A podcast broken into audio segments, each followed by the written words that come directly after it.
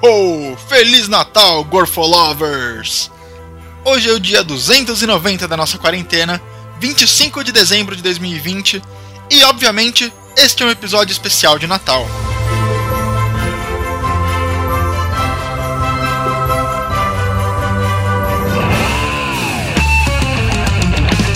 GorfoCast! Hora do show, porra!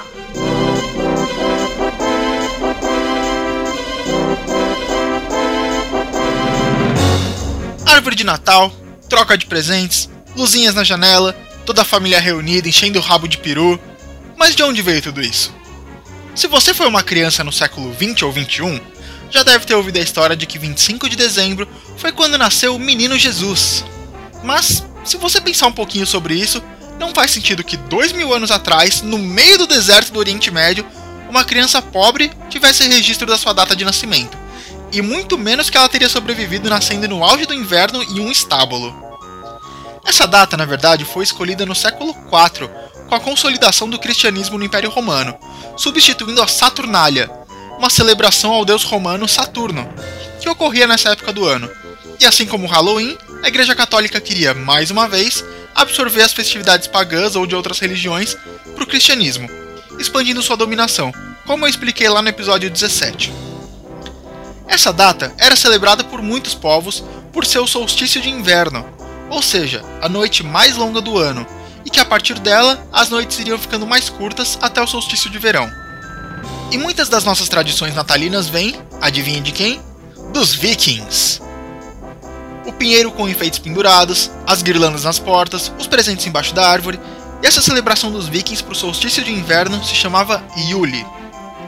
Os pinheiros das florestas escandinavas eram um poderoso símbolo de vida para os vikings, porque enquanto quase todas as outras árvores e plantas pareciam estar mortas no inverno, os pinheiros se mantinham verdes e sempre com aparência saudável. Para os vikings, essas árvores representavam a promessa de vida após o inverno. Então, elas eram decoradas com velas, maçãs e pequenas esculturas e presentes para os espíritos das florestas para encorajar que eles voltassem na primavera. Com o tempo, as velas se tornaram as luzinhas elétricas piscantes e coloridas, as maçãs viraram as bolas de porcelana e plástico, as esculturas viraram aqueles anjinhos cafonas, e os presentes embaixo da árvore agora são para os nossos amigos e familiares. Além dos pinheiros, outra planta que se mantinha verde nesse período era o azevinho. Sabe aqueles enfeites de mesa que a gente tem no Natal, que é uma folha meio pontudinha e umas frutinhas vermelhas que parecem cereja? Isso é o azevinho. E com essa planta e alguns outros ramos e sementes secos, os vikings faziam guirlandas para pendurar em suas portas. Era um símbolo importante para representar o ciclo das estações do ano e relembrar todo mundo que o inverno logo iria acabar. E há quem diga que até o Papai Noel tem origem viking, mais especificamente baseado no deus Odin, um senhor idoso barbudão que viaja rapidamente entre vários lugares, ajudado por elfos e por sua montaria, e que mora em algum lugar misterioso no mais extremo norte. Talvez ele até tenha uma influência no visual do Papai Noel, mas a ideia do bom velhinho que distribui presentes tem uma origem mais cristã. Ele foi inspirado num bispo chamado Nicolau, que nasceu na Turquia no ano 280 d.C. O bispo costumava ajudar as pessoas pobres, deixando saquinhos com moedas do lado de fora das chaminés das casas, onde essas pessoas costumavam dormir para se esquentar nas noites frias do inverno europeu. Esse bispo foi transformado em santo, São Nicolau, depois que várias pessoas relataram milagres de aparições de presentes e dinheiro atribuídos a ele. Outra origem do hábito de dar presentes é que nas festividades e arruaças da Saturnália e do Ano Novo, os romanos distribuíam presentes para as crianças pobres. Talvez numa generosidade movida pela embriaguez. A associação da imagem de São Nicolau ao Natal apareceu na Alemanha e se espalhou pelo mundo em pouco tempo. Nos Estados Unidos e no Canadá, ele ganhou o nome de Santa Claus.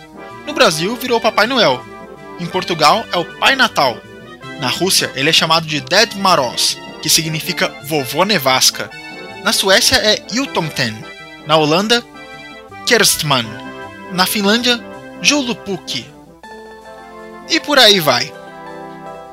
Em alguns países, como Porto Rico, as crianças recebem presentes no dia 6 de janeiro. E não é Papai Noel quem entrega, mas os três reis magos: Melchior, Gaspar e Baltazar. Talvez a única coisa que nasceu do próprio Natal e é 100% criada dentro do cristianismo seja o presépio. O primeiro presépio foi montado por São Francisco de Assis no século XIII para explicar à população o nascimento de Jesus, e a ideia foi se espalhando até se popularizar como um elemento da decoração.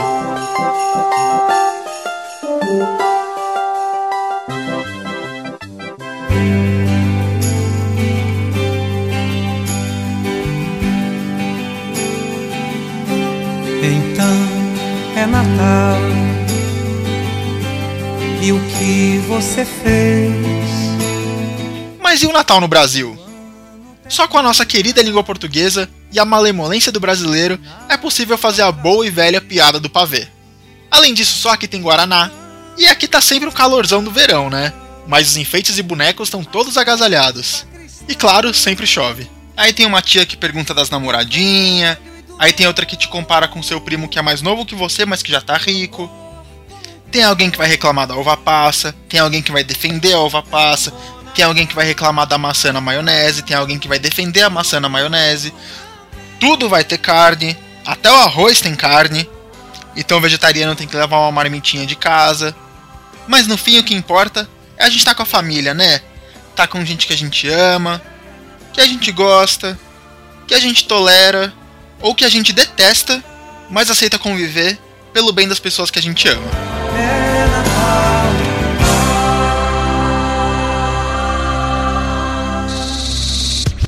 Qual é, rapaziada? Qual é, rapaziada? Qual é, rapaziada? É o que tem pra hoje.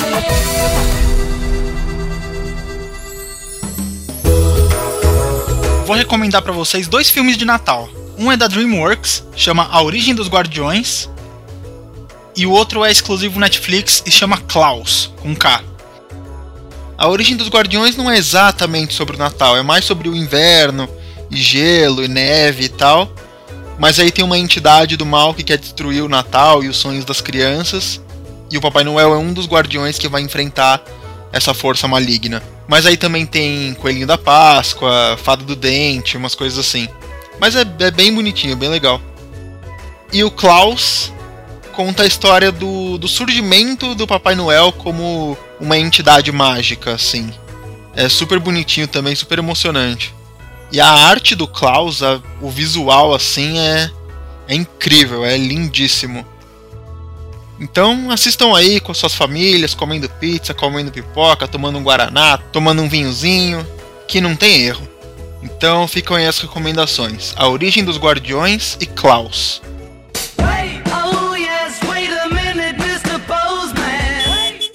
Correio!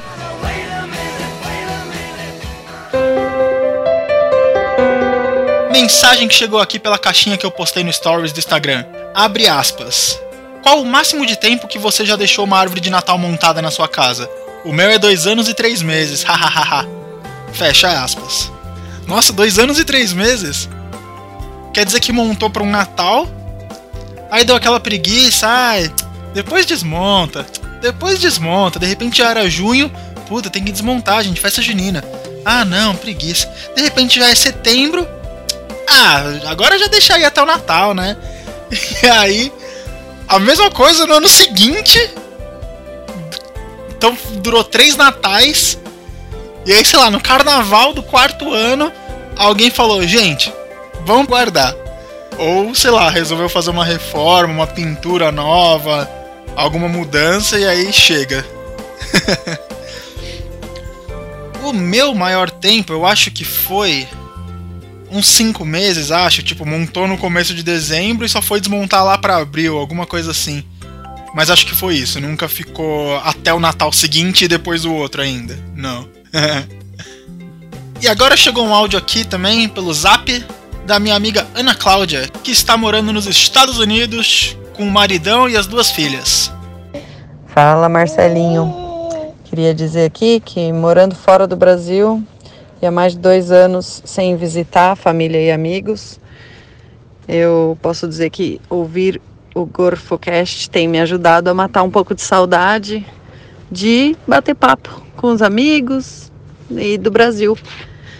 Não sei, acho que ouvir o seu podcast faz com que eu sinta que como se eu tivesse aí batendo um papo com vocês e compartilhando um pouquinho do nosso dia a dia. E aí depois a gente fica conversando aqui pelo WhatsApp e aí sempre tem assunto para falar. E isso é muito legal. Então eu queria agradecer, porque o GorfoCast está me ajudando a matar a saudade do Brasil. Né, Julia? Manda beijo. Ai, que fofa. É da hora. Fico muito feliz com esse tipo de mensagem, gente. De verdade. É isso que me move, sabe? É isso que me faz levantar de manhã. ah, mas sério, eu fico muito feliz com esse tipo de mensagem. E como eu falei no outro episódio aí já, é muito legal ter essa comunicação, todo mundo isolado, sem poder viajar. Aí agora mais pro fim do ano a gente tava até pelo menos eu senti que todo mundo tava dando uma meio que uma relaxada de ah, até que dá pra ver os amigos, não sei o que. Só que aí, como começou a aumentar o número de casos, Natal e Ano Novo vai ter que ser entre, sei lá, duas, três, quatro pessoas, vai ser bem restrito.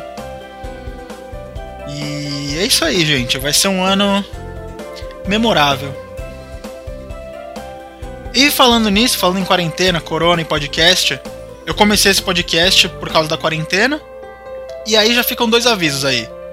O primeiro é que a hora que tomar vacina, que chegar a vacina pra valer mesmo, esse podcast vai acabar. Porque eu sempre abro o episódio falando, hoje é o dia tal da nossa quarentena, e esse podcast surgiu com essa ideia de ser uma comunicação durante o isolamento. Então depois que tiver vacina, não tiver mais isolamento, esse projeto vai ser descontinuado. Mas pretendo fazer algum outro. Pensei em algum nome tipo verborragia, para ter alguma para remeter um pouquinho ao Gorfocast, ou só, sei lá, podcast do Marcelo, podcast do Marcelão. Algum nome assim, bem, bem claro, e que seja bem abrangente também, porque eu gosto de fazer, de conversar com alguém, de falar de assuntos variados, falar efemérides do dia, da semana, notícias científicas, é, contar caos, fazer audiodrama. Então, eu tô adorando fazer. Ainda mais que como eu publico só a cada 10 dias, são 3 por mês, é super tranquilo de fazer. Ainda que tenha uma, umas gotinhas no meio do caminho. Às vezes pinga uma gota de gorfo aí no ouvido de vocês. Mas aí é uma coisa mais espontânea. Eu gravo um minutinho e já publico sem edição, sem, sem nada. Então, novidades virão futuramente. Talvez daqui dois meses, talvez daqui seis meses, talvez daqui mais um ano. Mas eu tenho quase certeza que a gente já passou da metade da quarentena. Então é isso, galera. Beijinhos a todos e até o próximo episódio.